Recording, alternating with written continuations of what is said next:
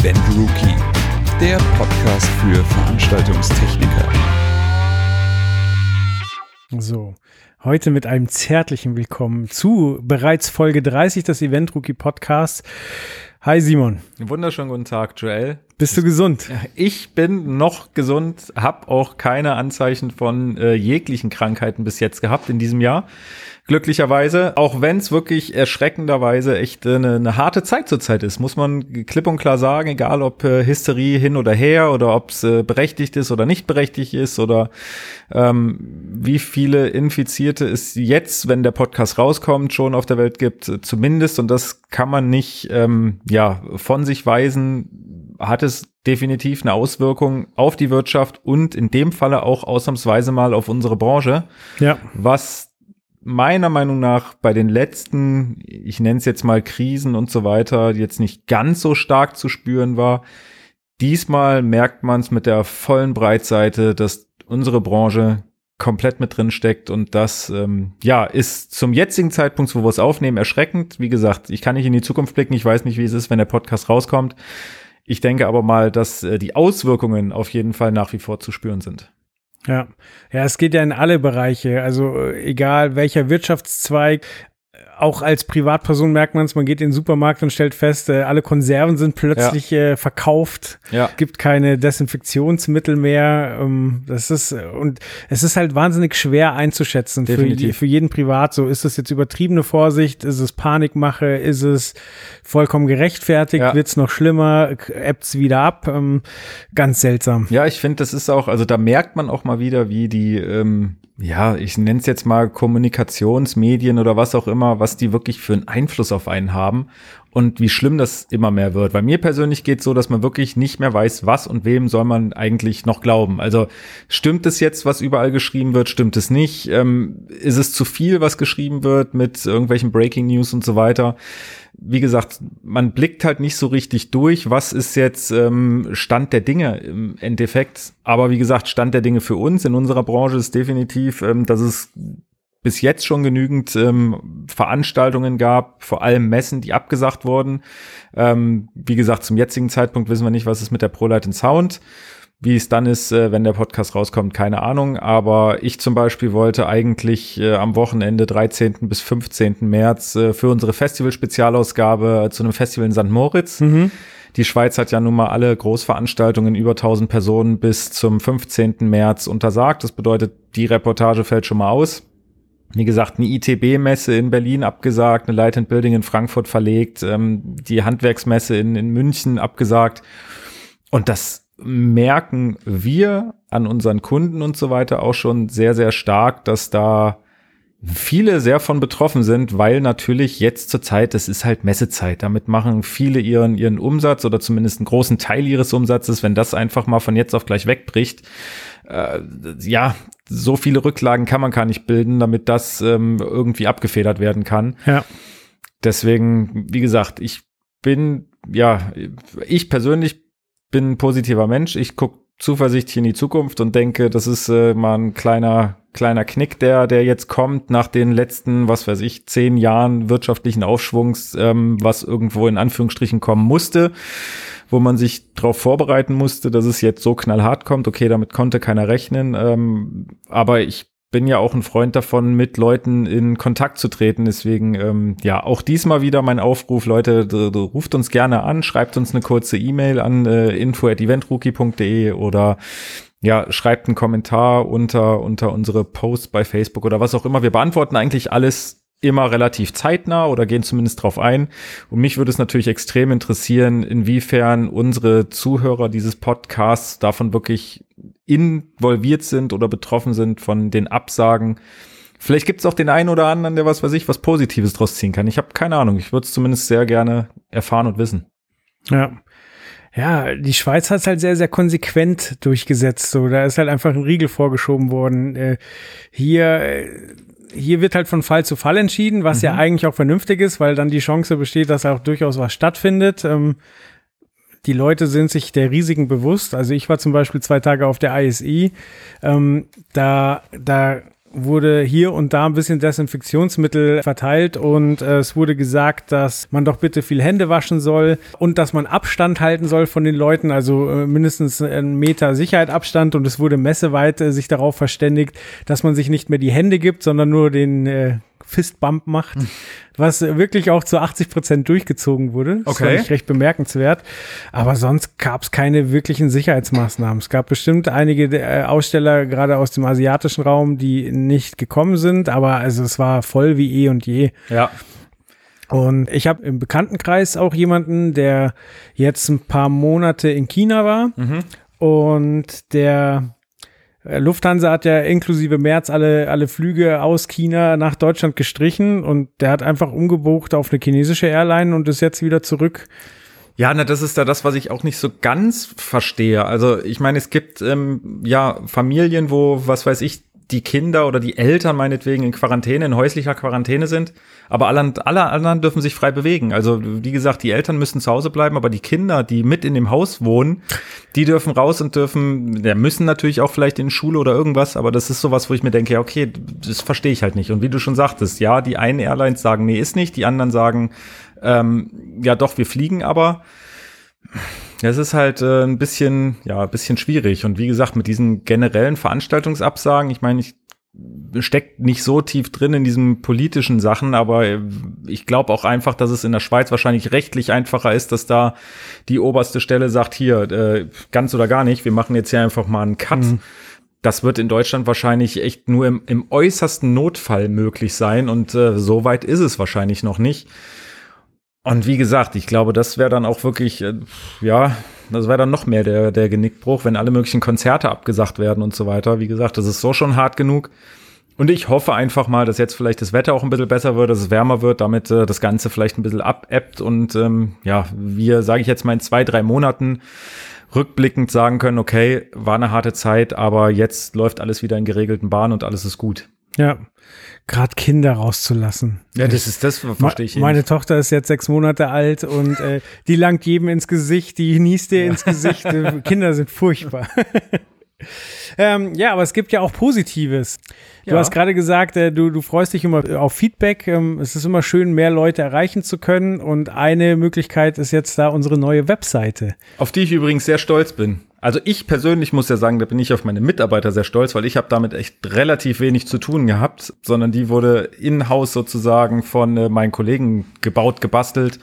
Und ich persönlich finde, dass sie echt gut geworden ist, weil einfach das Design viel ja, äh, wie nennt man es denn? Gegenwärtiger ist? Nee, das ist so, äh, aktueller. Aktueller, moderner. Ähm, Am Zeitgeist. Ach, du, du haust wieder hier die Wörter raus. ähm, nee, also äh, sie ist responsive, also das heißt, man kann sie wirklich von jedem Endgerät aus angucken und sie gleicht sich sozusagen dem Endgerät an. Also es war, die Seite weiß sozusagen, ob es auf dem iPad, auf einem Desktop-Rechner, auf einem Laptop oder auf einem Smartphone angeschaut wird und spielt dahingehend dann auch die Inhalte aus.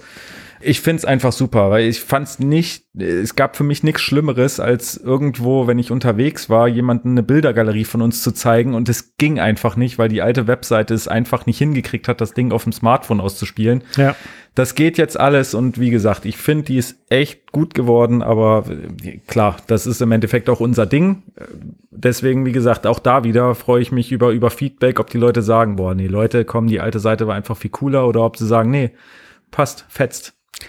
Ja, ich glaube, gerade die Leute, die selber schon mal so einen Umzug von der Webseite mitgemacht haben. Also ich kenne so viele Kunden, die auch äh, gesagt haben, ja, wir machen Anzeigen, wenn die neue Webseite online ja. ist und wo sich das wirklich ein, zwei Jahre ja. über, über ähm, den Punkt, wo sie eigentlich online äh, sein wollen, zieht. Ja. Also das ist einfach das, also ich war auch überrascht, wie, wie ähm, reibungslos es dann letztlich funktioniert hat. Ja. Ich meine, wir haben da auch viel im Hintergrund äh, probiert, äh, sind über Fehler gestolpert, äh, haben uns die Haare gerauft. Ähm, aber ja, der, der um Umstieg an sich war dann echt relativ reibungslos. Ja. Ähm, klar, es gibt jetzt natürlich auch noch größere Webseiten und sobald dann irgendwie ein, ein Shop-System mit dranhängt, dann wird das Ganze nochmal anstrengender. Aber äh, ja, wie gesagt, wer, wer schon mal damit zu tun hatte, der ja. weiß, das ist kein Spaß. Ja, kann ja auch sein, dass jetzt, äh, was weiß ich, andere, die damit schon zu tun haben, sich jetzt auf unserer Seite rumtummeln und äh, das angucken und sich denken, boah Leute, ey, was habt denn hier für ein Quatsch gemacht? Naja, das ist kein Wunder, dass es so schnell ging oder dass es ging, weil da ist ja alles falsch. also wie gesagt, sagt es uns gerne. Wie gesagt, ich persönlich denke, das ist echt ein gutes Ding geworden, ist aufgeräumt, es ist ja nicht mehr weiße Schrift auf schwarzem Hintergrund, was einen dann auch irgendwann echt fertig macht. Obwohl ja Apple mit, mit, mit den äh, iPhones und so weiter ja eigentlich. Dark Mode. Ja, The Dark Mode genau in die andere Richtung geht. Aber wie gesagt, es ist eh immer Geschmackssache. Ich persönlich finde, es ist äh, ja einfacher zu handeln. Und nach wie vor hoffe ich, dass euch die Webseite auch gefällt. Sehr schön. Ja, dann gibt's noch eine Neuigkeit. So viele Neuigkeiten. Neuigkeiten, Neuigkeiten. Ja. äh, wir haben äh, eine neue Abo-Prämie für die Leute, die ein Abonnement bei uns abschließen möchten. Gerade aktuell im, im aktuellen Heft, jetzt ist wieder die Frage, wann hört ihr das? also ich rede von der Ausgabe 320, wird's auch getestet. Äh, und zwar geht's um den Omnitronic Gnome 202p. Das ist ein Zweikanal-Mixer wo man äh, ja als Zuspieler entweder Cinch, äh, USB oder Bluetooth ähm, anbringen kann und cool. Musik abspielen kann. Ja, es äh, ist praktische Sache. Ja. Genau. Klingt und auf jeden Fall so, genau. Und das Ding haben wir quasi äh, von Steinecke Show Technik gesponsert gekriegt äh, als Abo-Prämie. Auf Deutsch gesagt, wenn ihr ein Abo macht von unserem Event Rookie Magazin zum Spottpreis, bekommt ihr auch noch ein äh, ja, Gnome 202p dazu, quasi kostenfrei. Und ich denke, das ist eigentlich äh, was ganz Cooles, weil man kriegt übers Jahr verteilt den Event-Rookie kostenfrei nach Hause geschickt. Man hat ähm, einen kleinen Mixer quasi noch mit dabei. Und wer jetzt erstmal gerne ein bisschen mehr darüber erfahren will, wie gesagt, der kann sich gerne unsere aktuelle Ausgabe ähm, ja, runterladen, bestellen, wie auch immer, und sich den Test erstmal durchlesen. Jawohl. Werbung, check. Chick, chick.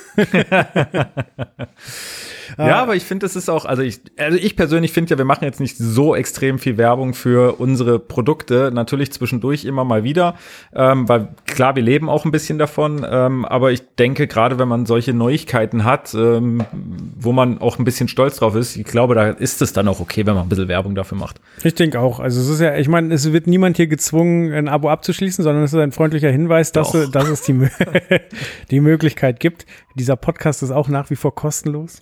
Nein. Nein, jetzt nicht mehr. Jetzt nicht mehr. Ah.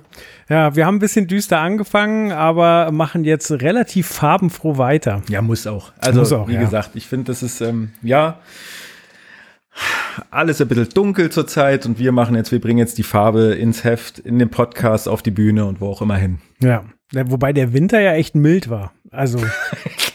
Ja, wo wir beim Thema Wetter wären. okay, wieder weg vom Wetter ähm, auf zu dem Silbermond. Oh, der war gut. Du warst bei Silbermond. Richtig, ich war bei der letzten Tour von Silbermond, der Schritte-Tour, ähm, zumindest der Hallentour. Ich denke mal, dass jetzt im Sommer äh, wird ja auch eine äh, Open-Air-Tour folgen mit ein paar Konzerten. Hoffentlich. Äh, hoffentlich, genau, wenn es bis dahin noch Technikfirmen gibt und so weiter. So, jetzt aber Schluss mit diesem Schwarzmalereizeug. ähm, genau, ich war äh, in äh, Stuttgart und durfte mir die Show angucken, durfte mir die Bühne angucken, die Technik und so weiter und äh, ja, genau, hab ein paar Bilder gemacht, die ihr übrigens auf unserer neuen Homepage findet. Mhm. und, in einer äh, vernünftigen Auflösung. Absolut, so ist es. Ähm, genau, aktuelle Reportage im Heft, äh, sehr umfangreich. Ich finde das immer ich persönlich merke immer, wenn ich schreibe, dass wenn mir eine Produktion erstens gut gefallen hat und zweitens ich echt viel Input von den Technikern und allen möglichen vor Ort bekommen habe, dann ähm, entstehen da echt große Reportagen. Ich glaube, deswegen ist die jetzt, ich weiß gar nicht, 18 Seiten lang oder so im Heft.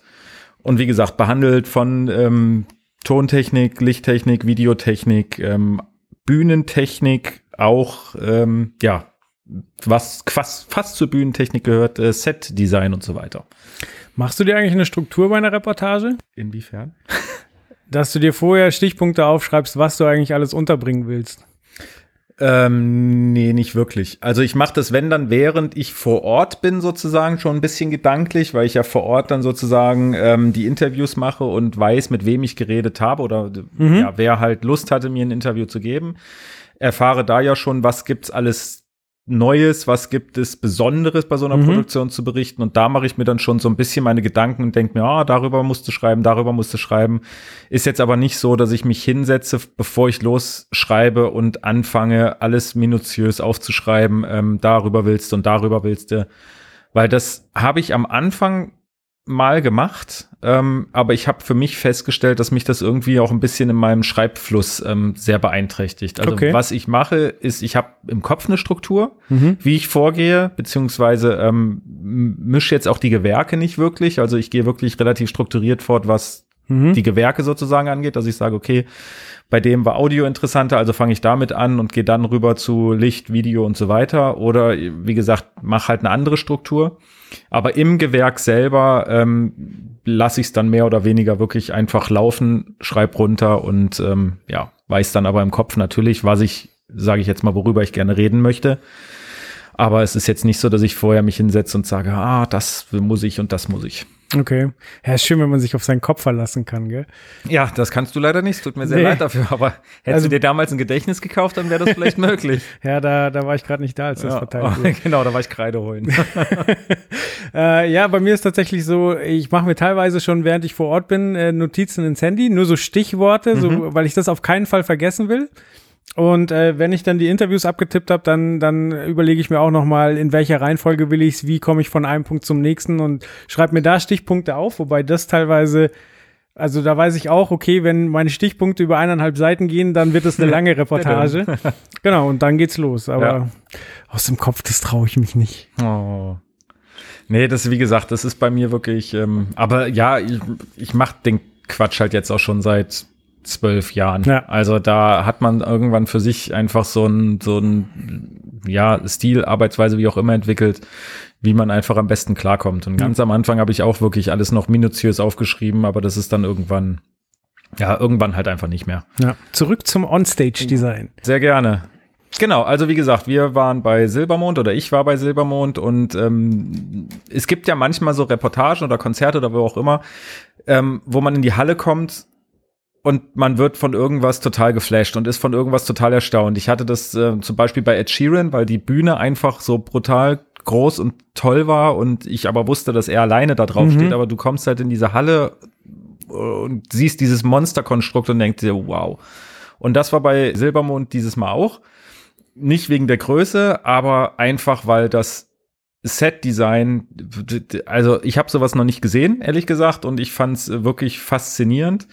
Ähm, wobei man da jetzt natürlich meiner Meinung nach erstmal in einem, ja, erstmal aufs Thema Set-Design überhaupt eingehen muss, ähm, um zu verstehen, was das ist, weil ein Set-Design könnte man jetzt auch gleichlegen mit einem Bühnendesign. Also wie ist die Bühne sozusagen ähm, gebaut, gestaltet und so weiter.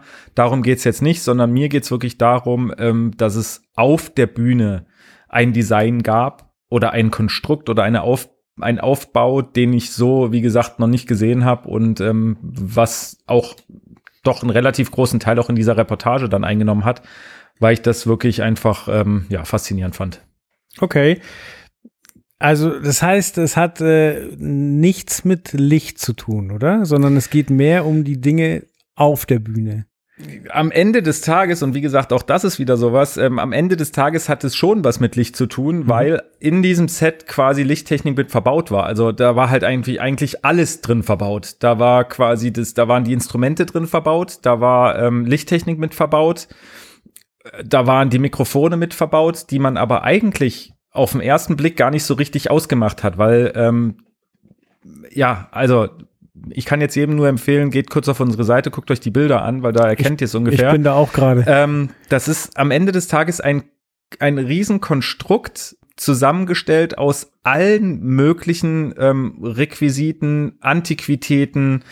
Ähm, es sind Blumenattrappen ähm, im Endeffekt drauf. Die, die, die Mikrofonständer sind mit Blumenranken ähm, verschönert. Es sind es ist einfach ganz, ganz viel. Ich persönlich würde es jetzt Trödel nennen. Ähm, es ist kein Trödel, aber es ist einfach, äh, ja, wie soll ich sagen? Es ist einfach ein Konstrukt auf der Bühne, was ich so noch nicht gesehen habe und wo viel Lichttechnik auch verbaut ist. Ähm, vor allem die, die, die kleinen äh, Martin Atomic Dots, was quasi einzelne, ja, kleine Spotscheinwerfer sind sozusagen. Es sind ein paar Vorleitbleien damit ähm, mit verbaut.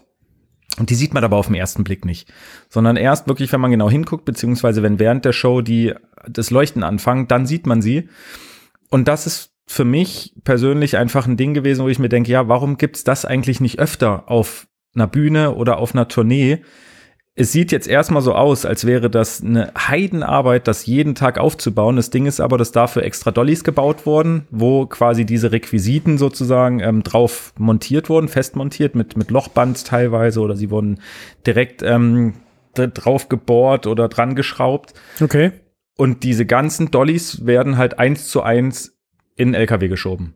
Cool. Ich glaube, das ganze Konstrukt nimmt zwar auch einen kompletten Trailer ein, weil klar, du kannst es nicht übereinander stapeln oder irgendwas. Aber es lohnt sich halt, weil ähm, deswegen heißt die Reportage äh, auch ähm, ein Wimmelbild geht auf Tour, weil ich finde, das sieht aus wie ein Wimmelbild. Ich weiß nicht, ob du Wimmelbilder kennst. Nein.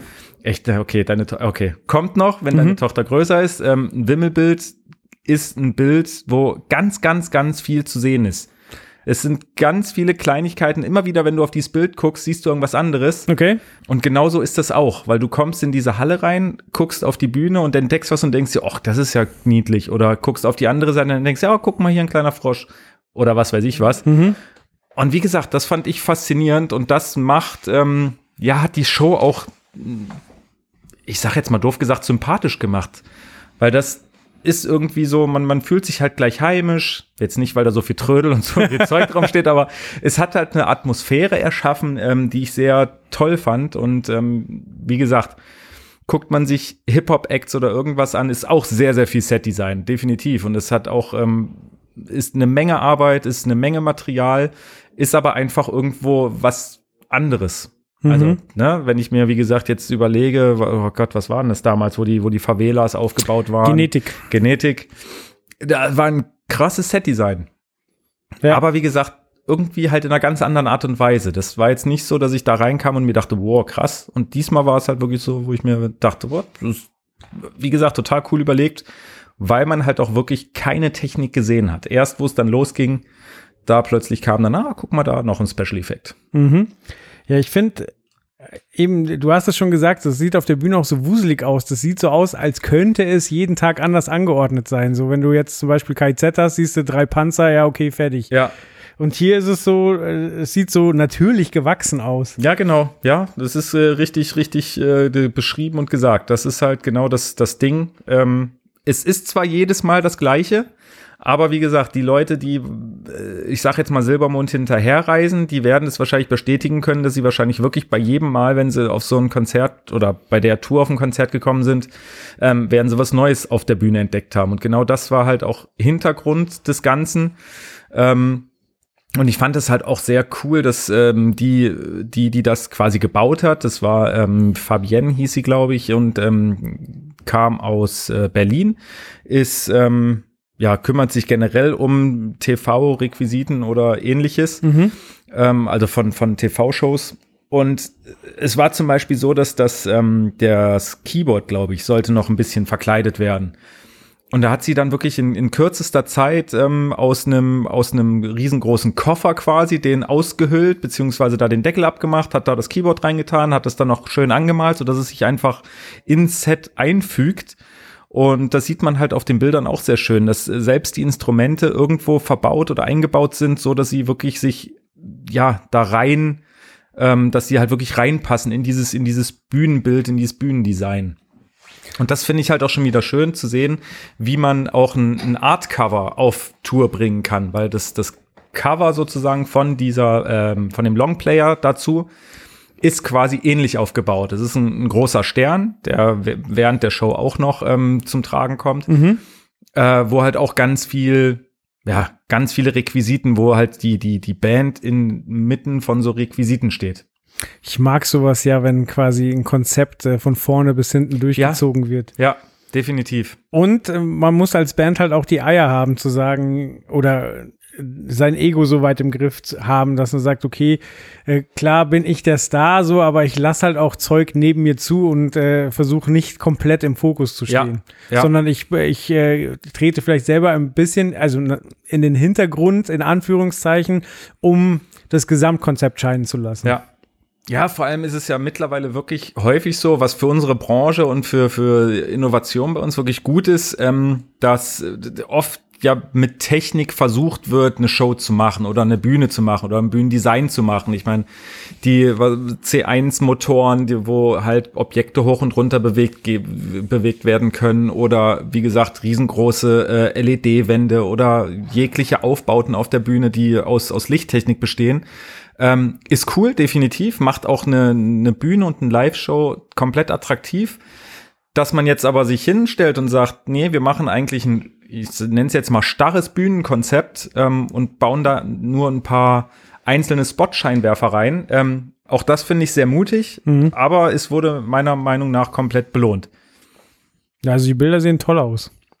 Danke. Vor allen Dingen halt sehr, sehr abwechslungsreich auch.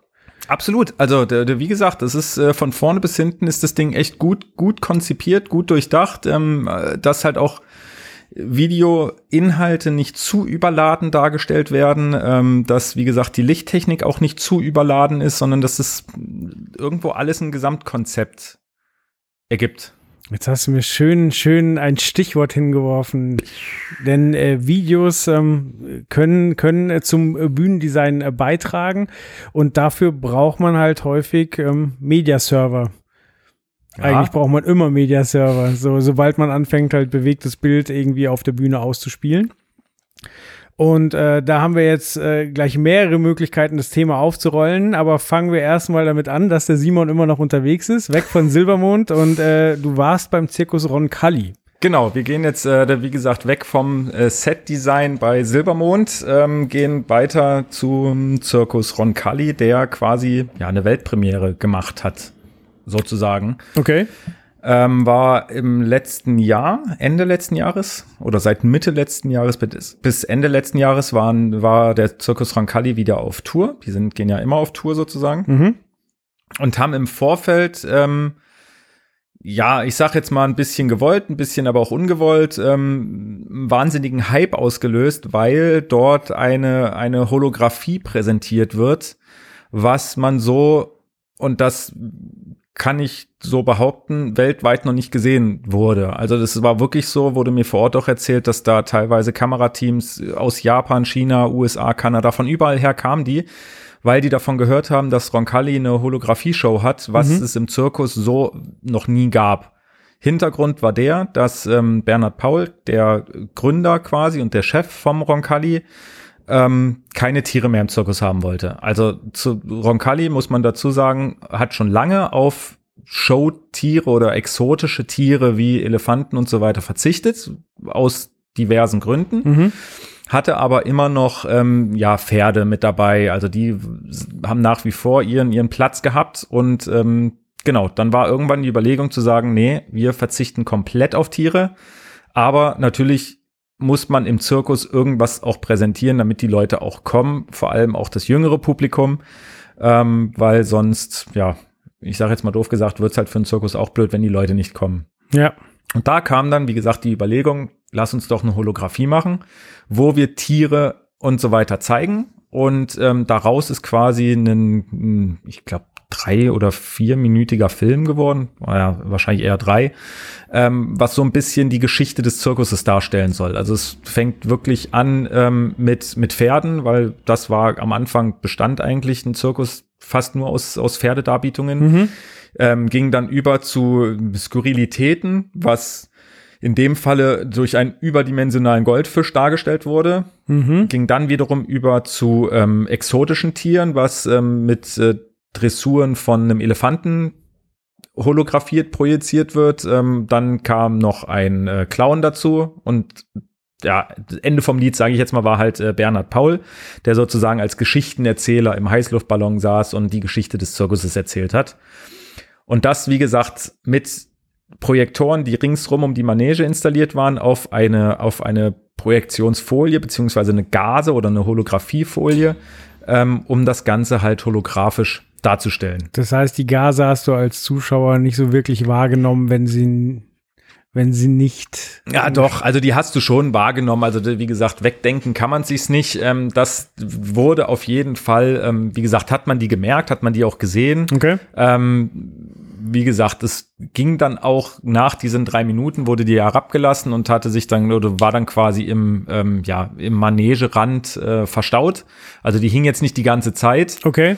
Ähm, und wie gesagt, damit wollte der Zirkus Roncalli jetzt erstmal versuchen, dieses Holographie-Thema ähm, aufzugreifen, ist aber auch schon dabei, das Ganze zu verfeinern und weiterzuführen, weil sie eigentlich gerne hätten, dass diese Holographie-Effekte während der ganzen Show immer mal wieder ja. zu Trage kommen. Ähm, da sind sie jetzt halt gerade dran, an, an einem System zu arbeiten. Die, ich glaube, sind auch wieder aktuell auf Tournee. Kann auch sein, dass es jetzt schon sozusagen ist. Sie haben es selber Holographie 2.0 genannt, mhm. sozusagen, was sie jetzt vorhaben. Das andere war Holographie 1.0. Und ähm, genau, war zumindest wirklich sehr ähm, ja, faszinierend zu sehen, dass es halt so, sage ich jetzt mal, auch geht. Und mir wurde auch vor Ort gesagt, das war halt mit die beste Saison für die, ähm, die sie überhaupt jemals hatten. Also es ist jetzt nicht nötig, dass ein Zirkus unbedingt Tiere, echte, lebende Tiere sozusagen präsentiert, sondern man muss sich halt einfach nur andere Sachen ausdenken, um da, ja, um da ein bisschen drauf Aufmerksamkeit, oder Aufmerksamkeit zu erzeugen. Genau, richtig.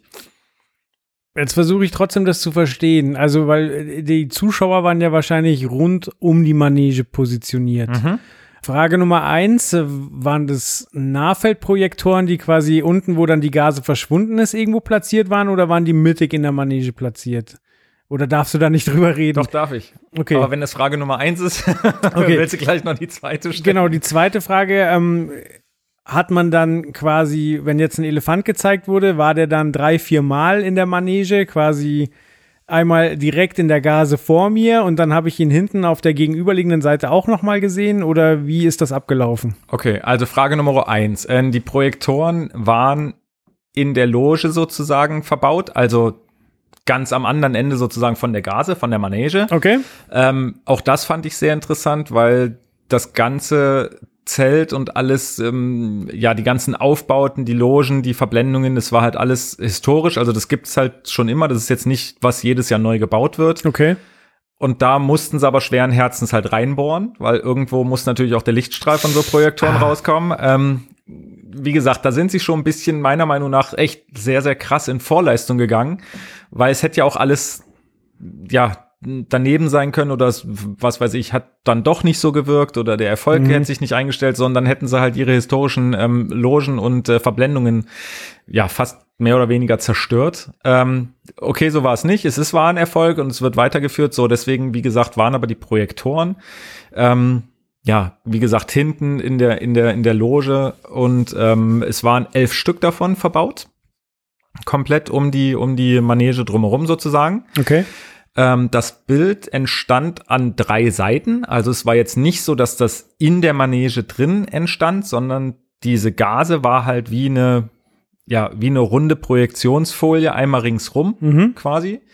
Ähm, und das Besondere an dieser Gase war halt, und deswegen ist es halt auch eine Holographie und keine Projektion, dass du quasi, wenn du auf den, also sagen wir mal, auf, auf den, den Teil der Projekte, der, der Gase von vorne sozusagen ne, drauf projiziert hast oder holographiert hast, ähm, ist gegenüber, müsste ja bei einer Projektion, würde da ja sozusagen das ja, ja, also nicht Licht der, der, derjenige in der Manege hat das Licht gesehen, sondern der, der Zuschauer, genau. der außen saß. Beziehungsweise der Zuschauer, der außen saß, hat halt auch nicht den, den ähm, riesen Goldfisch einmal vorne auf der Gase und dann dahinter noch in der Manege gesehen, mhm. sondern das hat dahinter im Endeffekt, ja, wie von Geistern gestoppt. Deswegen okay. war es halt auch eine Holographie.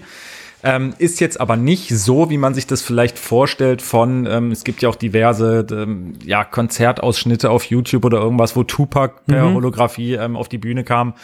Ähm, so kann man sich das nicht vorstellen. Also so extrem, ich nenne es jetzt mal hochwertig, war es nicht oder so krass, dass man da wirklich total geflasht ist, sondern es war wirklich mehr oder weniger ein dreidimensionales Projektionserlebnis. Ja, also es war jetzt nicht so, dass du nicht verstanden hast, was passiert da gerade, wo kommt es her, sondern nee, man nee. hat realisiert, okay, ja. da hängt was und das wird da hochwertig angestrahlt. Genau so ist es. Also und das, wie gesagt, jetzt nicht, würde ich jetzt mal behaupten, nicht nur ich, der technisches Verständnis hat, sondern ich glaube, dass viele im Zuschauerbereich, ähm, klar, Kinder kann noch mal was ganz anderes sein, kann ja. sein, dass die das sehen und sich denken, boah, da schwebt plötzlich ein, äh, ein Dinosaurier durch die Gegend oder mhm. ein, ein Elefant.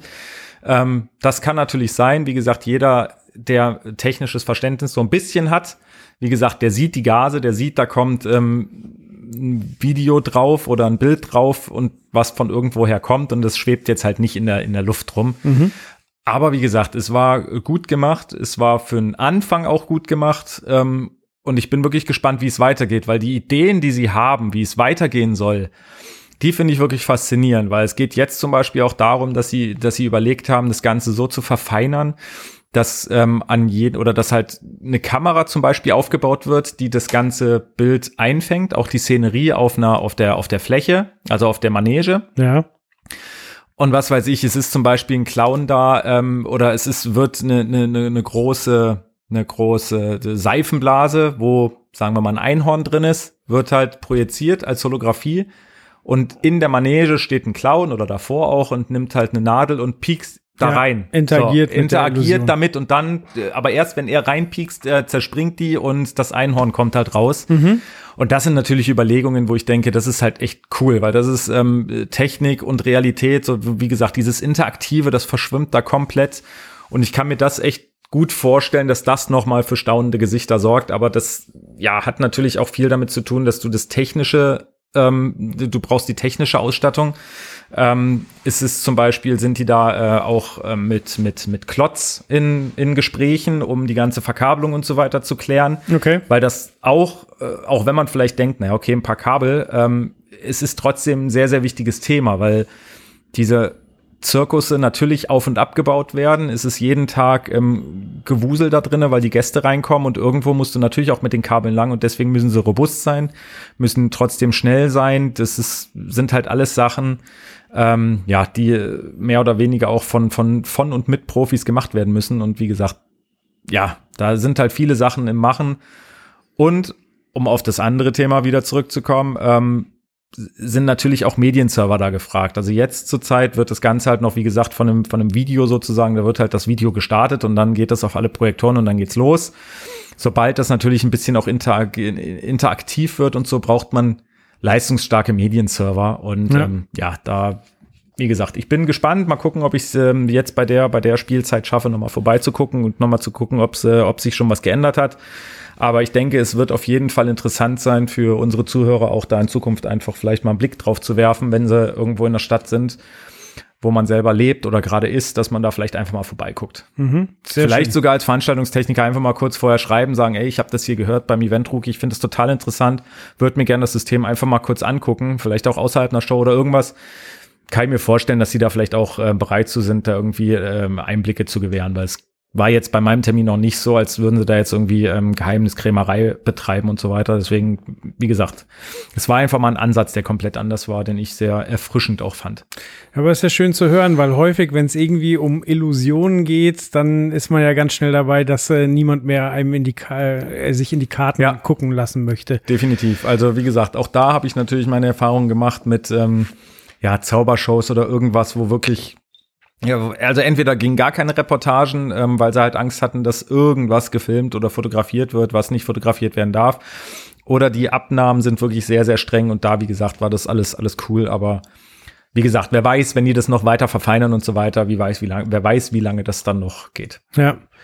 Na, jetzt hast du schon gesagt, ähm, also wenn es größer wird, dann braucht man mehr Rechenleistung. Äh, jetzt ist es ja auch schon so gewesen. Ich meine, die haben ja wahrscheinlich keine Elefanten abgefilmt oder Einhörner oder irgendwas, sondern haben das gerendert. Das heißt, da war ja schon äh, gewisse Rechenleistung ähm, notwendig. Nur ja. war dann halt hinterher das Video, konnte man einfach abspielen und äh, musste halt einfach sicherstellen, dass man genug Rechenleistung hat, um dieses Video flüssig abspielen zu können. Ja. Ähm, Jetzt haben wir, haben wir äh, quasi das Thema Media Server. Jetzt können wir es von zwei Seiten aufrollen. Vielleicht äh, übernehme ich jetzt mal. Und zwar war ich äh, bei, ähm, bei der Vorstellung des Mac Pro von Apple. Mhm. Äh, Comline hatte da eingeladen, ähm, die haben quasi äh, ein paar Anwendungen gezeigt, um zu zeigen, wie leistungsstark dieser Mac Pro ist. Und ich hatte versucht, sie mir vorher schon anzugucken und in München gab es tatsächlich nur einen einzigen, den man okay. hätte angucken können. Krass. Was oh. jetzt ganz kurz, ähm, nur damit unsere Zuhörer jetzt nicht verwirrt sind, was jetzt kein Medienserver ist. Also es ist jetzt kein klassischer Richtig. Medienserver. Also der Mac Pro ist einfach äh, also ein modulares System von Apple, was ungewöhnlich ist, weil Apple schon lange, lange keine richtigen modularen Rechner mehr Okay. gebaut hat. Modular bedeutet, äh, ich kann, ähm, kann Dinge tauschen, sowohl Mhm. äh, Festplattenkapazität als auch CPU-Leistung, als auch Grafikkarten. Ähm, das ist meistens äh, beim Mac alles fest verbaut, teilweise verlötet, teilweise verklebt und man kann halt nichts mehr ändern, wenn man sich für eine Konfiguration entschieden hat. Beim Mac Pro ist es jetzt so, dass ähm, es quasi mit mit den Partnern, die auch für den Mac Pro bauen, ähm, gibt es über 20.000 Variationen, wie man sich die Kiste konfigurieren kann. okay. Es ist halt auch kein Rechner für jedermann, weil er einfach extrem viel Leistung zur Verfügung stellt und einfach auch sehr, sehr teuer ist. Mhm. Ähm, ich habe da mal ein paar Eckdaten, damit man ungefähr Vorstellung kriegt. Also allein das Netzteil. Ich weiß noch, als ich mir mit 18 hier ganz stolz meinen eigenen PC zusammengebaut habe, äh, war ich sehr, sehr krass unterwegs mit meinem 300 Watt Netzteil. ähm, das Netzteil vom Mac Pro hat 1,4 Kilowatt. Okay, krass. Genau, ähm, ja, also es ist ein total perverser Rechner. Also es ist zum Beispiel so, man kann ja bis zu 32 CPU-Kerne reinbauen und trotzdem, also das könnte man bei einem normalen PC auch machen, nur würde der halt einfach wahnsinnig laut werden, um die Abwärme loszuwerden. Okay. Und das Ding ist halt so durchdacht designt. Da sind quasi vier Lüfter drin, drei auf der Vorderseite und einer nochmal, der ist hinten ein bisschen verwirbelt. Das ist alles in klare Zonen gemacht. Das sind riesige Kühlkörper auf der Grafikkarte, so dass diejenigen, die sich äh, da auf der Veranstaltung rumge rumgetrieben haben, um das zu ze gezeigt haben. Im Übrigen waren 10 Mac Pro plus dem teuren Display waren vor Ort. Ähm, die haben gesagt, sie, sie haben äh, fünf Wochen rumprobiert und haben es nicht einmal geschafft, dass, äh, dass der Rechner laut wird. Und da, um, um, um einen Einblick zu geben, was da leistungsmäßig los war, ähm, sie hatten zum Beispiel einen Rechner, auf dem liefen sechs 8K-Streams mit 30 äh, Bildern pro Sekunde. Da hatte quasi eine Minute 30 von diesem Videomaterial hatte das Datenvolumen von 1,5 Terabyte. Und das Ding hat das flüssig abgespielt, ohne zu zucken. So, also das war bei 800% Prozessorauslastung von möglichen 3200. Okay. Man kann da bis zu, ich glaube, 1,5 Terabyte Arbeitsspeicher reinbauen. So die, die niedrigsten Kisten hatten da 96 Gigabyte Arbeitsspeicher. Ähm, ja, aber also es sind so die kleinen Details, die ich da wirklich cool finde, neben der extremen Rechenleistung. Also zum Beispiel ist im Gehäuse ist ein USB-Port ähm, verbaut. Jetzt sagt man, äh, warum? Mhm. Für Dongles. Du hast ja meistens Okay. sauteure Software Ja. und äh, so kannst du das Gehäuse absperren und niemand kann dir einfach den Dongle abziehen und mit deiner Software quasi laufen gehen. Okay. Äh, dann das ganze Gehäuse ist ja aus Metall und äh, die Antennen sind quasi so ein ganz kleiner Plastikstreifen unter dem Griff. Den siehst du überhaupt nicht, aber dadurch empfängt das Ding gut. Okay. Es sind lauter so, so Kleinigkeiten und es ist halt interessant, dass A, wieder ein modulares System gebaut wird und B, dass ähm, da halt nicht auf die Masse gegangen wird, sondern es gibt halt ganz, ganz spezifische Kunden, die das brauchen. Meistens halt im Videoschnitt, im Rendering. Mhm. Und es ist halt die Frage, inwieweit äh, die Rechenleistung dann halt auch genutzt wird, um äh, in die Veranstaltungstechnik zu gehen. Ja. Also generell, ob es jetzt ein Mac Pro ist oder andere Rechner in dieser, in dieser, mit dieser Rechenpower, ist halt einfach spannend, was, was Leute damit machen können. Wenn sie plötzlich, wenn sie äh, in einem Rendering sich relativ frei bewegen können und nicht nach jeder Kamerabewegung eine halbe Stunde Kaffee trinken gehen können. Wenn es eben möglich ist, äh, 6, 8K-Bilder ohne Probleme auszuspielen, so was, was bere- bedeutet das denn für den Live-Moment? So, also und dann halt äh, nehme ich äh, vorgerenderte Sachen, rendere ich Sachen live, nehme ich vielleicht Spiele-Engines, also da, da tut sich einfach eine Welt auf und ich bin einfach wahnsinnig gespannt, was da in den nächsten Jahren passiert. Aber da hast du ja auch gerade einen aktuellen Eindruck bekommen, oder? Genau. Aber ich würde gern darauf noch mal kurz eingehen, weil ich meine, ja, das klingt alles total gut und alles spannend, aber ich meine, das Ding ist ja auch einfach mal megamäßig teuer. Also Ja. glaubst du wirklich, das wird sich groß durchsetzen? Also, weil ich kann mir jetzt nicht vorstellen, dass es ein anderes System, vielleicht auch auf einer, auf einer Windows-Basis oder so, nicht äh, auch gibt, was man wirklich mit viel Rechenpower und allem Möglichen ausstatten kann, was vielleicht ein Bruchteil von dem kostet, was das Gerät kostet. Also ich meine, du musst sowas ja auch immer als Unternehmer irgendwie refinanzieren. Ähm, glaubst du, man wird den in Zukunft häufig irgendwo auf Events sehen oder äh, bleibt das wirklich eher so der, ja. Es ist ein Nischenprodukt. Ja. Also eben mit so Sachen wie, äh, es ist äh, leise, obwohl es rechnet wie, wie der Teufel. Äh, Das, äh, da ist halt die Schnittmenge sehr, sehr gering von Leuten, die das brauchen, die sagen, hier, ich habe extrem aufwendige Berechnungen, ich will die schnell haben, ich will aber meine Ruhe im Büro haben. So, weil auf einem Event zum Beispiel ist es scheißegal, ob das Ding bläst wie blöd oder Ja. nicht. Aber also ich weiß, dass Leute äh, bei Konzerten ähm, Macs im Einsatz haben, teilweise damit auch äh, die Videoausspielung machen und halt gesagt haben, ja, noch macht er ja alles. So, also die benutzen Mac Pro von 2013, hier diesen Mülleimer Mac Pro, der steht da und die sagen, ja, das Ding funktioniert. Äh, ja, natürlich gibt's jetzt schnellere Geräte, aber er tut ja alles, was er soll.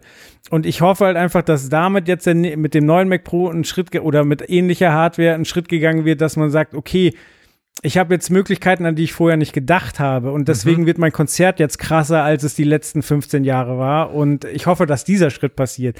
Wie gesagt, ob da jetzt ein Mac Pro steht oder, oder was ähnliches, ich, ich freue mich einfach auf die Rechenleistung, die da Mhm. abgerufen werden kann. Okay. Naja, okay, man darf, äh, wie gesagt, gespannt sein.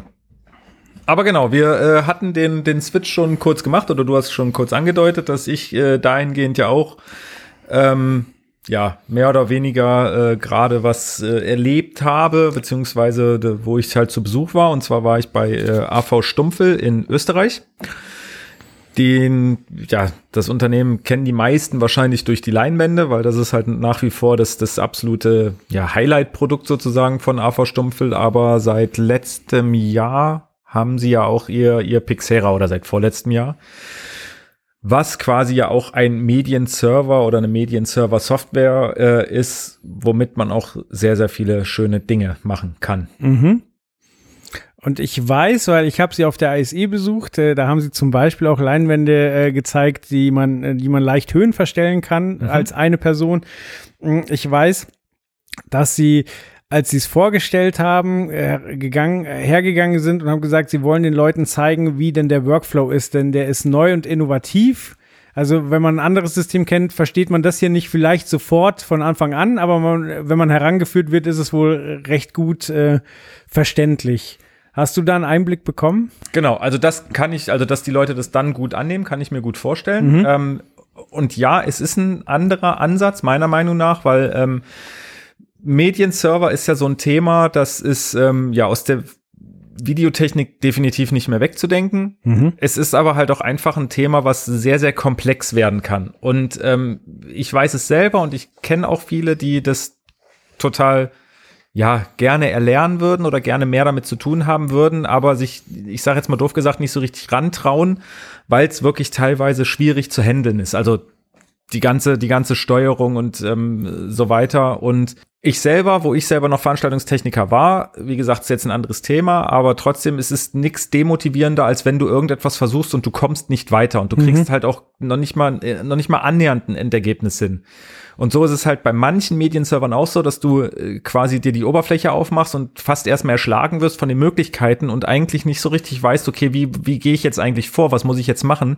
Und du, was weiß ich, einen halben Tag rumprobierst, aber du kriegst halt trotzdem kein, kein Bild aus dem Output. Ja. Und das ist ähm, was, wo wirklich AV Stumpfe gesagt hat, okay, wir, was weiß ich, radieren jetzt mal unsere Seite komplett leer und fangen mal von vorne an und gucken mal, was passiert.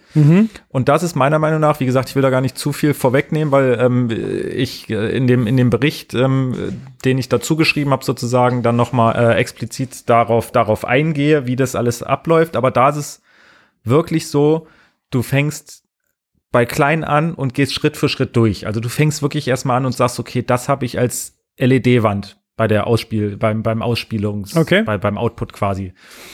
Oder ähm, du sagst, okay, die und die Leinwand habe ich. So, wir bleiben mal kurz bei den LED-Wänden. Ähm, da sind wirklich, da ist eine Bibliothek von so gut wie allen Herstellern und allen Produkten drinne. Das heißt, Bedeutet- ich klick's mir zusammen. Genau, du klickst, was weiß ich, die, das eine Panel ziehst du dir rüber sozusagen in deinen, in deinen Bildschirm, wo, ähm, ja, dein Ausspielbildschirm sozusagen, dann hast du erstmal das eine Panel, so und dann äh, öffnet sich ein neues Fenster oder eine neue Seitenleiste, wo du halt einstellen kannst, wie viel hast du davon, ähm, wie hoch, wie breit, so und dadurch weißt du, da, da- dadurch, das gibst du halt ein und zack, in Echtzeit sagt er dir, okay, so sieht deine Wand aus. Mhm. Zeigt dir dann auch gleich automatisch an, wie viele Pixel hast du jetzt in der Höhe, in der Breite, was, äh, ja, wie gesagt, was für eine Auflösung damit sozusagen. Und dann kannst du, kannst du schon anfangen. So, das gleiche passiert mit der Leinwand. Du ziehst eine Leinwand drüber, gibst dann an, okay, so breit und so, so, so hoch ist er und fertig ist. Okay. Dazu hast du dann auch noch eine Auswahl von allen ähm, Projektorenherstellern. Mhm. So, bei einer Leinwand ziehst du dir halt auch in den Ausspielbildschirm sozusagen deinen Projektor. Wenn du mehrere hast, siehst du dir halt mehrere oder machst halt Copy-Paste Ja. und kannst die dir wirklich äh, mit der Maus äh, quasi so zurechtziehen, dass es wirklich auf ein Bild Okay. also, dass halt die Leinwand komplett ordentlich ausgespielt wird. Du kannst auch angeben, was weiß ich, wie weit der, der ähm, Projektor entfernt ist. Du kannst sogar zu den einzelnen Projektoren sind auch die Linsen oder die Objektive hinterlegt. Also du kannst dann auch sagen, okay, ich habe das Objektiv mit dem, ähm, mit dem Projektor. Und wie gesagt, diese Software zeigt dir halt alles an. So, dann hast du eine Mapping-Funktion, dass du halt sagen kannst, okay, wenn du jetzt eine gekrümmte Leinwand hast, sagst du halt, okay, die ist halt um so und so viel Grad gekrümmt. Dann auch das wird dir dann wirklich visuell dargestellt und auch da kannst du dann wirklich relativ simpel einstellen, wie du äh, oder oder dir anzeigen lassen, wie du deinen Projektor einstellen musst, damit das Bild richtig ordentlich auf der Leinwand sozusagen zu sehen ist.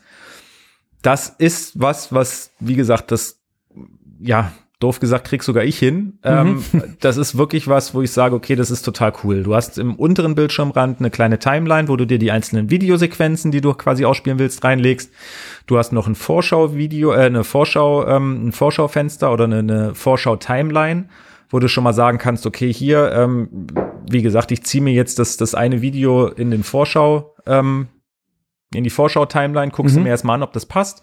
Dann kannst du rumswitchen und sagen, okay, hier ah, okay. Du Geh gehst quasi nicht gleich live, sondern kannst quasi erstmal du, gucken. Genau, du kannst es im Endeffekt auch wie, äh, du, man kann es eigentlich vergleichen wie zum Beispiel ein DJ-Mixer, wo Mhm. du halt einen, Fader, einen Crossfader hast. So, du hast auf der einen Seite deinen Ausspielweg, auf der anderen Seite kannst du schon mal vorhören Mhm. und dann, wenn du es richtig passend hast, dann zack, Fader rüber und es wird ausgespielt. Okay, und genauso cool. ist es da auch. Sehr schön. Ähm, genau, das sind so die Sachen, die ich echt äh, ziemlich, ziemlich nice fand, was ich auch sehr, sehr cool finde. Ähm, und da kommen wir dann vielleicht auch wieder zum Thema, obwohl, nee, das passt nicht, weil es auf Windows-Basis ist. Ähm, aber diese Pixera-Software, was eigentlich das Herzstück sozusagen ist, weil darüber machst du alles, Ja. die kannst du kostenfrei runterladen. Dafür entstehen erstmal noch keine Kosten. Also die legst du dir runter, dann kannst du erstmal rumprobieren. Dann kannst du erstmal gucken, wie du damit zurechtkommst, kannst zu Hause ähm, am heimischen Rechner quasi alles vorprogrammieren, vorarbeiten, wie auch immer du möchtest. Cool. Kosten werden erst nöt äh, oder erst ähm, entstehen erst, wenn du quasi eine Ausspielung nutzen willst.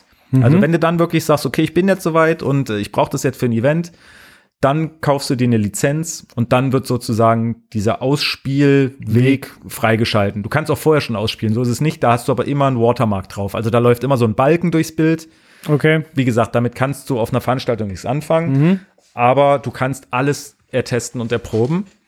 Und was ich auch sehr nice finde, ähm, du kannst direkt bei AV Stummfilm ein Demo-Kit kaufen. Also ich will jetzt hier keine Werbung für kaufen oder irgendwas machen, aber ich finde es echt cool. Du hast eine ne, ne Konstruktion, die kommt auch von deren ähm, Leinwänden Okay. wo du auf der einen Seite, es ist wie so ein, wie so ein Dreieck, ähm, du hast auf der einen Seite kannst du eine gerade Leinwand, eine gekrümmte Leinwand, einen Würfel für Mappings oder so drauf machen. Das ist auch mit im Lieferumfang enthalten Okay. quasi. Du hast zwei Projektoren, die du an die andere Seite von diesem Dreieck quasi machst und kannst dadurch einfach schon mal probieren, okay, wie verhält sich jetzt ein Projektor auf dieser Leinwand? Was mache ich jetzt mit meiner Software, um einfach schon mal ja zu testen, zu proben, auch einem Kunden das vorzustellen. Ich meine, überleg dir mal, du musst für einen großen Kunden ein Video-Mapping, eine Video, ähm, Videofilm machen. Mhm. Du kannst alles im Vorfeld an deinem Rechner erledigen, gehst dann mit deinem Demo-Kit zum Kunden, baust die Mini-Projektoren auf, baust die Leinwand auf, spielst es aus, zeigst es deinem Kunden und alles ist cool. Sehr geil. So, und jetzt kommen wir zu dem nächsten Highlight, was du ja, glaube ich, auch auf der ISE schon kurz gesehen hast, ähm, mit der Spiele-Engine. Und das ist auch was, was jetzt, glaube ich, ich weiß nicht, ob es schon marktreif ist oder nicht. Ähm, zumindest äh, ist es ein ziemlich cooles Feature, was da eingebaut wurde. Bei dem Pixera, ähm, ich habe es am Anfang nicht verstanden, danach habe ich es dann verstanden, mhm. weil ich war auf der ISE dieses Jahr nicht, du schon, du hast es mhm. mir erzählt, ähm, worum es da geht. Wie gesagt, da habe ich es noch nicht verstanden, aber es geht darum, dass mittlerweile äh, die Rechner sehr, sehr hoch oder sehr, sehr leistungsstark wurden, dass Software sehr leistungsstark wurde und wie gesagt, es wurde halt eine, eine Game Engine da eingebaut im Pixera. Ich glaube, die Unreal Engine. Das, okay, mhm. das kann gut sein. Ich dachte am Anfang, okay, cool, kann ich es halt als äh, Super Nintendo verwenden, ist ja auch geil. Hat damit aber nichts zu tun. Wie gesagt, äh, ne? So. Vor Ort habe ich dann nachgefragt und dieses Feature ist eigentlich ziemlich cool. Und zwar geht es darum, dass man, wenn man ein Video für einen Kunden XY ähm, erstellt, sagen wir mal, es ist ein 5-Minuten-Video, so das erstellt man erstmal. Das nimmt sehr, sehr viel Zeit in Anspruch. Weil es gerendert werden muss. Na, erstmal nur das Erstellen, genau. So, also okay. erstmal, wie gesagt, musst du das ganze Video generell erstmal erstellen, mhm. beziehungsweise die ganzen einzelnen Bilder sozusagen zusammenfügen. So, und dann, wie du schon sagtest, muss das Ganze rausgerendert werden. Mhm. Und das dauert bei einer guten Auflösung und bei einem relativ langen Video dauert. kann das einfach mal einen Tag dauern. Das ist wirklich keine Seltenheit, dass ein Video so lange rausgerendert wird. Ja. So, und dann gehst du, ja, willst Ja, ich äh, weiß noch, äh, bei Toy Story, beim ersten Abend füllenden Animationsfilm, also mit Computeranimationen, mhm. ähm, da war es, glaube ich, so, die hatten komplette Renderfarben, die, also quasi Räume voll mit Rechnern, die äh, Schränke gefüllt waren mit Rechnern, die das berechnet haben und die haben ich glaube, am Tag haben die anfangs ein Frame pro Tag hinbekommen. So, ja. und äh, eine Sekunde besteht ja aus 24 Frames.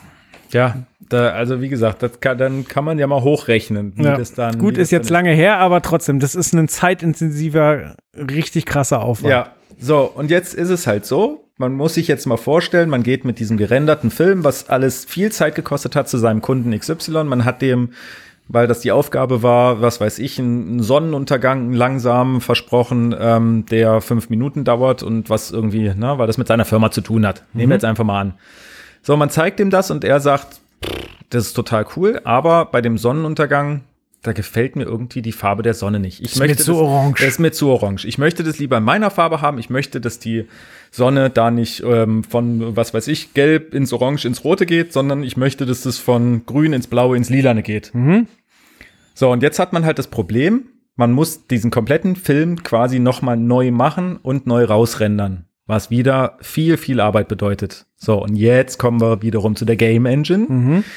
Jetzt kann man nämlich einen Controller anschließen und dann kann man damit spielen. Nein, man kann jetzt in Echtzeit quasi dieses Video so anpassen, dass es halt quasi passt. Also ich kann jetzt mit einem Klick sagen, okay, die Sonne soll jetzt plötzlich aber nicht mehr rot, sondern blau sein oder lila sein oder irgendwas. Und das wird dann in Echtzeit geändert, ohne dass ich irgendwas rausrendern muss oder sonst irgendwas, sondern wie gesagt, diese Leistungsstärke schafft es, das jetzt in Echtzeit zu machen. Ja. Und das ist was, was es so bis jetzt wurde mir zumindest gesagt, in dem Fall noch, oder so noch nicht wirklich gab und was wohl in Zukunft einfach extrem wichtig wird, weil man so natürlich auch auf einer Veranstaltung ganz schnell einfach reagieren kann und man muss jetzt nicht mehr sagen, nee, sorry, wir sind dran gebunden, das ist halt jetzt so, sondern man kann sagen, ja, ist okay, wenn du hier, was weiß ich, einstürzendes Haus äh, nicht in Backsteinrot, sondern in Betongrau haben möchtest, dann kriege ich das hin. Ist alles gut. Ja. Und das ist äh, ein sehr, sehr cooles Feature. Wie gesagt, was vielleicht jetzt zur Zeit noch nicht so häufig zum Einsatz kommen wird, aber was die Zukunft, glaube ich, schon sehr beeinflussen wird. Ja, das ist eine super interessante Entwicklung, weil ursprünglich war ja eine Spiele-Engine nicht dafür gedacht, äh, irgendwie Render-Videos zu ersetzen, sondern Ziel einer Spiele-Engine war ja, äh, Engine war es ja quasi, dir einen dreidimensionalen Raum zu geben. Und der sollte eben nicht vorgerendert sein, sondern der sollte auf die Eingaben des Spielers reagieren, weil quasi, wenn du nach links drückst, dann soll sich die Welt ja auch so bewegen, als würdest du nach links gehen. Mhm. Wenn du nach rechts drückst, dann sollte das eben nach rechts funktionieren. Okay. Nur weiß der Computer ja vorher nicht, in welche Richtung du drücken wirst. Ja. So, das heißt, der muss in Echtzeit auf das reagieren, was du eingibst. Okay. So, und deswegen können Spiele-Engines das gut. So, jetzt äh, mit der steigenden Rechenleistung und so weiter und den besseren Grafikkarten sind wir halt jetzt an einem Punkt, dass äh, Spiele-Engines so hochwertige Texturen reinladen können, dass es halt langsam aussieht wie gerendert. Mhm.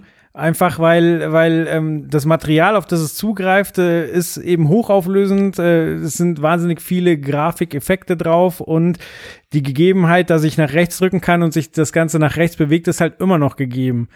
So, und ähm, da wurde halt auch über die letzten Jahrzehnte entwickelt, quasi eine Engine soll ja jemandem helfen, ein Computerspiel zu, zu kreieren quasi. Das mhm. heißt, da sind Tools, Tools dabei, um alle möglichen Welten zu erschaffen, weil diese Engine soll ja nicht nur ein Ballerspiel machen oder ein Rennspiel, sondern du sollst eben damit möglichst viel realisieren können. Und da schließt sich halt jetzt langsam der Kreis. So, wir haben äh, quasi einen Weltenkriegerer. Mhm wir haben die Rechenleistung, um das in Echtzeit in hoher Auflösung auszuspielen. So, und somit wird's langsam interessant für eben die Branche, die, die wir alle äh, zu schätzen wissen, weil ähm, ja, weil man da halt schnell Dinge anpassen und wie du gesagt hast, so, man kann einfach die Farbe ändern, ja, das ist ein Klick, weil das kann mir ja immer passieren, so ja. beim Programmieren, ah, okay, das gefällt mir nicht, das ändere ich. Und ähm, das ist eine ganz, ganz spannende Entwicklung in, in ja. ganz vielen verschiedenen Feldern. Also es gibt gerade auch so ein Making-of äh, von ähm, The Mandalorian, hier ja, die Disney Plus Star Wars Serie, ja. ähm, wo sie quasi eine Spiele-Engine mit der Kamera ähm, gekoppelt haben, so dass sich quasi der Hintergrund immer in, entgegengesetzt ähm, der Kamera bewegt, so dass die Perspektive einfach immer stimmt. Und die haben halt angefangen, ähm, so ihre Sets zu bauen, dass quasi hinten LED-Wände sind, die das ausleuchten und äh, halt einen Hintergrund gestalten und dann halt da einfach Setpieces reinzubauen, irgendwelche Requisiten. Und so haben die das gefilmt. Das hat im Vorteil zum Greenscreen, dass halt ähm, die Lichtgebung, die auf die Schauspieler fällt, ist richtig, während beim Greenscreen hast du immer nur grünes Licht quasi mhm. und musst hinterher wahnsinnig aufwendig aufpassen, damit dem Zuschauer nicht auffällt, dass das Licht, was äh, der Schauspieler hat und der Hintergrund, dass das nicht, nicht übereinstimmt. Ja. Genau, und du kannst halt auch ähm, beim Greenscreen ist es halt auch so, dass du halt die Welt aufwendig schaffen musst und so kannst du halt wirklich äh, einfach in ein Display gucken, sagen, okay, hier das Set ist zwar ganz nett, aber es ist viel praktischer von uns, wenn der Berg hier einfach drei Meter rechts ist und dann versetzt man ihn einfach und ja, da ist auch wieder die Sache so, was passiert da mit Konzerten? Keine Ahnung, zum Beispiel bei Konzerten ist es ja häufig so, dass Videoelemente eben, die werden dann zum gewissen Zeitpunkt abgeschossen. Und äh, dann muss aber auch alles taktgenau so sein. So, wenn, wenn man irgendwann so weit ist, dass man sagt, okay, ich habe meine verschiedenen Facetten in der Engine und kann jetzt aber live darauf reagieren, was gerade passiert. So, ich, ähm, keine Ahnung, wenn farblich anpassen, mhm. wobei Farbe wahrscheinlich noch das geringste Problem ist. Aber ähm, ja, die Animation macht das, äh, was also reagiert auf das, was gerade passiert. Das haben wir ja in, in etwas anders bei Notch, mhm. wo quasi das Videomaterial, was ich habe, mit vorgefertigten Filtern verfremdet wird, um eben nicht einfach nur das Live-Bild an die Wand zu klatschen, sondern halt auch irgendwie Einfluss auf die Live-Performance zu nehmen. So ja. und also das braucht ja auch schon extrem viel Rechenleistung. Ja. So. Und da ist einfach, also ich freue mich auf die Zukunft, was da alles passiert.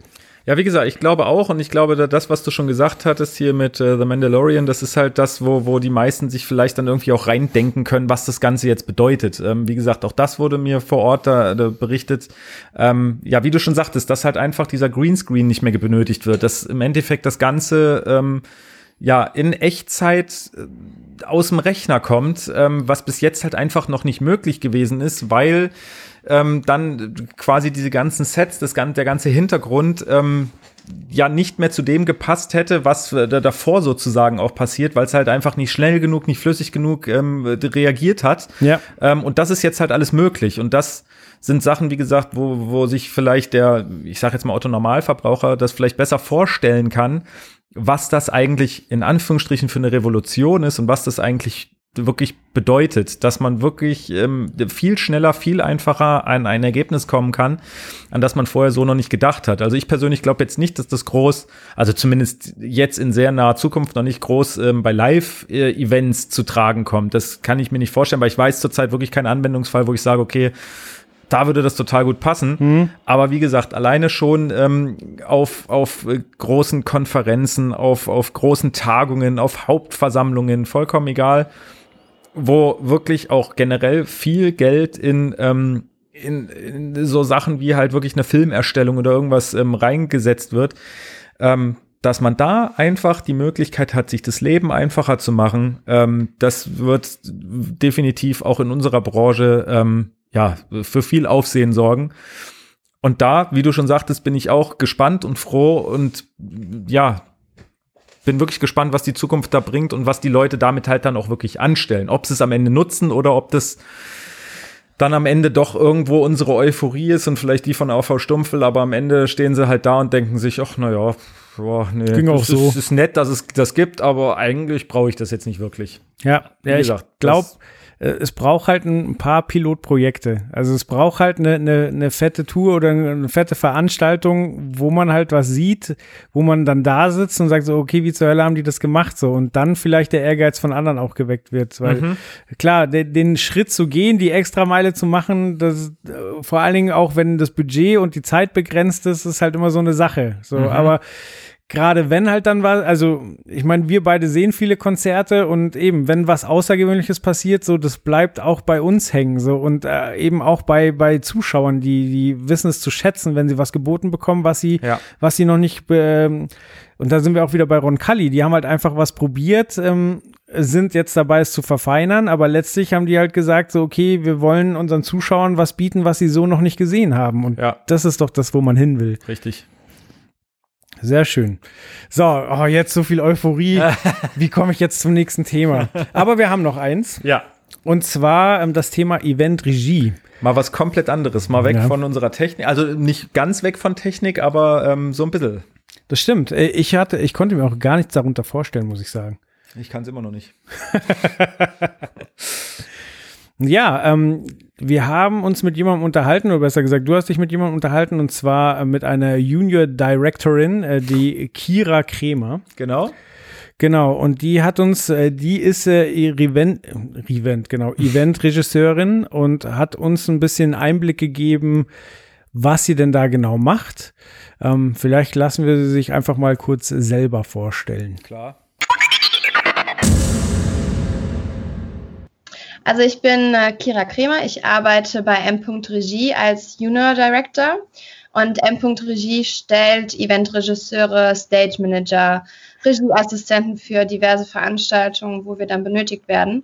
Und äh, ja, genau, seit, ich bin seit September 2019 dort festangestellt, habe äh, vorher als Freelancer gearbeitet, ganz klassisch. Ähm, also wir arbeiten auch generell mehr mit Freelancern zusammen. Ich bin die einzige und erste Festangestellte. So, also hier hat sie mal kurz erklärt, was sie macht. Mhm. Ja, Eventregie. Das heißt, äh, es gibt Veranstaltungen, die groß sind, wo einfach koordiniert werden muss, welches Gewerk denn jetzt wie was zu tun hat. Genau, also ähm, bevor ich darauf eingehe, ganz kurz noch, ähm, die Kira ist übrigens jemand, die uns ähm, aufgrund unseres Podcasts angeschrieben hat, ähm, Yeah. weil sie halt gesagt hatte, sie möchte gerne ein bisschen darüber erzählen, äh, über Eventregisseure, Eventregie, weil viele halt auch gar nicht wissen, dass es das als Beruf überhaupt gibt und was das überhaupt ist. Ähm, vielen Dank, Kira, nochmal dafür, dass du, wie gesagt, äh, eine unserer treuen Zuhörerinnen bist und dass du ähm, ja, dich da auch so einbringst. Wie gesagt, wir nehmen ja wirklich solche Themen auch gerne auf. Ja. Ähm, so, jetzt nochmal zurückzukommen, was ist Eventregie? Ähm, wie du schon sagtest, ja, es gibt Veranstaltungen, bei denen es wirklich extrem wichtig ist, dass alles äh, genau getaktet ist und dass vor allem alles ähm, zum richtigen Zeitpunkt passiert. Ähm, das sind zum Beispiel auch Jahreshauptversammlungen. Das sind ähm, Veranstaltungen, wo es zum Beispiel auch viele Redner gibt. Es kann aber zum Beispiel auch ein Festival sein. Das ist, ähm, da wird es jetzt nicht unbedingt einen Eventregisseur geben, ähm, aber der, mit dem ein Eventregisseur ähm, sehr eng und sehr häufig zusammenarbeitet, ist der Stage Manager, der quasi sich darum kümmert, dass wirklich zum gegebenen Zeitpunkt das und das auf der Bühne passiert. Und wie gesagt, da kommt so ein bisschen so dieses Festival-Ding rein, weil da ist ja auch wirklich so, okay, da muss um 17 Uhr Metallica auf der Bühne stehen, anderthalb Stunden spielen, damit dann Umbau ist um, 17, äh, um 18.30 Uhr, damit dann um 19 Uhr der nächste Act auf die Bühne kann und so weiter. Und das, äh, äh, mir beschwirrt gerade der Begriff Showcaller rum. Richtig, genau. Ja, genau so kann man das auch sagen. Also ein Eventregisseur ist dann auch ein Showcaller, Okay. weil das ist genau der, der oder die, der quasi da sitzt, am meistens mit im FOH ähm, und den Regieplan vor sich hat und sagt, okay, jetzt, ähm, wie gesagt, kommt der Jingle bitte auf mein Kommando 3, 2, 1 los. So, dann läuft der Jingle, dann äh, ist 5, 4, 3, 2, 1, Jingle ist zu Ende und jetzt bitte der Herr Dr. Professor Schlag mich tot auf die Bühne, bitte 3, 2, 1 jetzt, so und dann kommt äh, jetzt bitte Licht und jetzt bitte dies und jetzt bitte das. Genau das ist ein Showcaller mhm. und ein Eventregisseur macht am Ende des Tages diesen Regieplan und dann halt natürlich auch oder im meisten Fall dieses Showcalling. Also kann man sagen, ist ein Eventregisseur jemand, der quasi sowohl ein Showcaller ist, als auch einer, der den ganzen Plan aufstellt. Und das ist halt wirklich extrem wichtig, ähm, ja, wie ich schon sagte, bei Sachen, wo es, wo es zeitkritisch einfach ist. Ich habe zum Beispiel ähm, einen Showcaller erlebt auf der vorletzten Take That Tour müsste das gewesen sein, wo halt wirklich auch, das war fast wie eine, wie eine, ähm, wie eine, wie eine Theatershow. Und da war, das war wirklich so genau getaktet, dass da wirklich immer jemand stand oder saß, der halt Anweisungen gegeben hat. Okay. Im Theater-Musical-Bereich ist es gang und gäbe. Wie gesagt, ich verstehe es ehrlich gesagt nicht, weil zum Beispiel bei einem König der Löwen ist immer noch jeden Abend ein Showcaller dabei. Mhm. Jeden Abend. Als wüssten die nicht. Als wüssten die nicht, was passiert, weil ich meine, König der Löwen läuft seit zehn Jahren oder was weiß ich wie lange. Trotzdem, nein, es muss halt so sein. Mhm. Und Bei das, Take That ist auch gut. Robby, bitte auf die Bühne. Ach, der Ach, ist nicht der dabei. Ist nicht dabei. Oh, naja, okay, dann brechen wir ab hier. ähm, ich war jetzt vor kurzem bei Deichkind, da auch. Da gab's auch äh, quasi einen Showcaller. Okay. Weil das, wie gesagt, auch so, da ist so viel passiert und klar, die Leute wissen meistens schon, was sie jetzt machen müssen. Aber wenn halt einer da ist, der einen Hut auf hat, ist es eigentlich immer gut. Ja. So, und ein Event, Eventregisseur, der kümmert sich halt wirklich um die ganzen technischen Gewerke. Er kümmert sich darum, dass Licht zum richtigen Zeitpunkt da ist, dass Audio zum richtigen Zeitpunkt da ist, macht, wie gesagt, diesen Plan. Ähm, ja, und kümmert sich einfach darum, dass ein Event so abläuft, wie es vorher mit dem Kunden besprochen war. Sehr schön. Genau. Und wie gesagt, die Kira äh, ist halt eine Eventregisseurin und äh, mit der habe ich ein sehr ausführliches Interview geführt, was ihr in der aktuellen Ausgabe findet. Aber ich denke, das ist halt wirklich was, was, ja, du wusstest es ja auch nicht, dass es das gibt, was das ist und so weiter. Deswegen ähm, finde ich es spannend, darüber einfach mal ein bisschen Einblicke zu geben und zu sagen, ey, das gibt's auch noch. Ich sage jetzt mal in Anführungsstrichen abseits von kompletten Technikgeballer. Total. Weil es ist nicht komplett abseits, weil ein Eventregisseur kümmert sich ja um die technischen Gewerke, hat auch Ahnung natürlich von Technik, aber äh, wie die Kera auch sagte, sie muss jetzt nicht wissen, welcher Scheinwerfer, welche Marke, welcher Typ da konkret im Dach hängt. Dafür ist ein technischer Dienstleister da. Sie muss nur wissen, okay, es muss einer sein, der kann halt einen Spot, weil jetzt gerade im Moment XY muss halt der Spot auf den Redner sein. Mhm. Wie gesagt, ähm, deswegen muss sie natürlich wissen, was ist es für ein Gerät, also ne, was kann das Gerät, aber jetzt nicht unbedingt, was ist es für ein Gerät. Ja. Ja, ist, glaube ich, ein Job mit wahnsinnig viel Verantwortung. Ja, wie gesagt, du hast schon gesagt, äh, das ausführliche Interview gibt's im Heft. Wir haben jetzt aber für den Podcast quasi noch ein kleines Schmankerl. Genau. Wir hören uns den zweiten Teil an. ja. Gibt es denn irgendein Event, sage ich jetzt mal, was dir besonders im Kopf hängen geblieben ist, wegen der Größe, weil es besonders Spaß gemacht hat? Und gab es irgendein Event, wo du sagst, okay, da ist, oder was weiß ich, ein bisschen aus dem Nähkästchen geplaudert? Also ich hätte da ähm, zwei Beispiele. Was für mich persönlich am coolsten war bis jetzt, war ähm, eine Roadshow, die wir gemacht haben und ähm, die machen wir jetzt glaube ich schon im dritten Jahr. Mhm. Und da sind wir mit verschiedenen Teams vor Ort und am Ende des Jahres gibt es dann ein großes Event von dieser Roadshow, um das alles mal zusammenzufassen. So, und bei diesem Termin ist meistens dann der Klitschko dabei mhm. und als Testimonial. Und ähm, genau, dann habe ich ihn natürlich über mehrere Male kennengelernt und letztens hatten wir dann Ende letzten Jahres das Event in Köln. Und äh, dann kam er zu mir und sagte, na Kira, alles gut? So, und dann dachte ich so, ach, das ist aber schön, ne? Das ist gar nicht selbstverständlich. So, das war mein persönliches Highlight. Ja. Und ähm, was eigentlich eine ganz witzige Story ist, die schiefgelaufen ist, war letztes Jahr bei dieser Weltpremiere, die ich schon angesprochen habe. Und ähm, wir waren in Kanada vor Ort und es wurde vom Messebauer ein, ähm, ja, kein klassisches Zelt, aber eine Konstruktion geschaffen, damit das Auto da präsentiert werden konnte und der Reveal stattfinden konnte. So, und ähm, um diesen Reveal stattfinden zu lassen, gab es natürlich ein Tor, damit man das Auto nicht von Anfang an sah.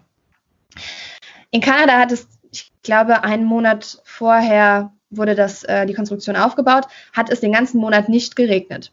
Ein oder zwei Tage vor Veranstaltung, ich weiß nicht mehr 100 Prozent, fing es an zu regnen. Es war Wahnsinn. Es hat auf die ganze Konstruktion geregnet und natürlich auch in dieses Tor rein. Das heißt, es hätte sein können, dass der Motor kaputt geht und die Veranstaltung in Kanada im wahrsten Sinne des Wortes ins Wasser fällt. Natürlich ähm, war dann große Panik bei Eventagentur, bei Kunde, bei äh, Messebauer, Techniker, alles Mögliche. Ja gut, wir als Eventregisseure konnten dann leider nichts mehr machen. ähm, sind dann am nächsten Tag wiedergekommen und es war dann auch alles okay, also es ist nichts kaputt gegangen. Wir hatten wirklich sehr viel Glück.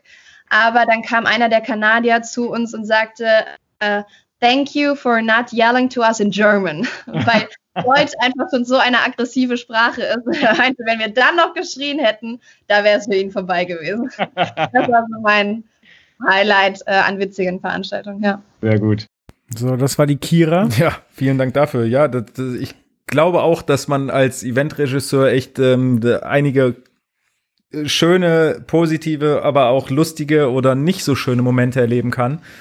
Vielleicht sogar mehr als, ähm, ja, als, als andere. Ja. Ja, aber es ist schön, dass das Image der Deutschen wieder bestätigt wird. ja.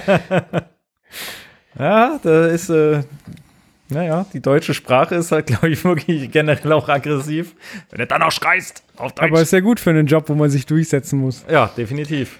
Wir müssen uns noch kurz für die Audioqualität entschuldigen. Ja. Es war halt ein Skype-Interview und äh, Skype hatte nicht seinen besten Tag. Nee, nee, das ist richtig. Also wie gesagt, ich hoffe, ihr könnt uns verzeihen. Wir haben, wie gesagt, die, die Aufnahmen, ähm, ja, wie gesagt, ich habe das Interview mit der Kira über Skype gemacht und das Ganze mit, mit aufgezeichnet. Deswegen gab es da ab und zu so kleine Aussetzer. Entschuldigung dafür, wird äh, in Zukunft besser, hoffentlich, vielleicht. Dafür hatte der Rest der Folge hoffentlich gut geklungen diesmal. Ja, diesmal fand ich es, also ich persönlich, äh, wir sind ja wieder in unserem Lieblingsraum, da, da klappt das, da klingt das relativ gut und nicht so hallig. Hallig, richtig. Sehr Genau, gut. Dann, ja.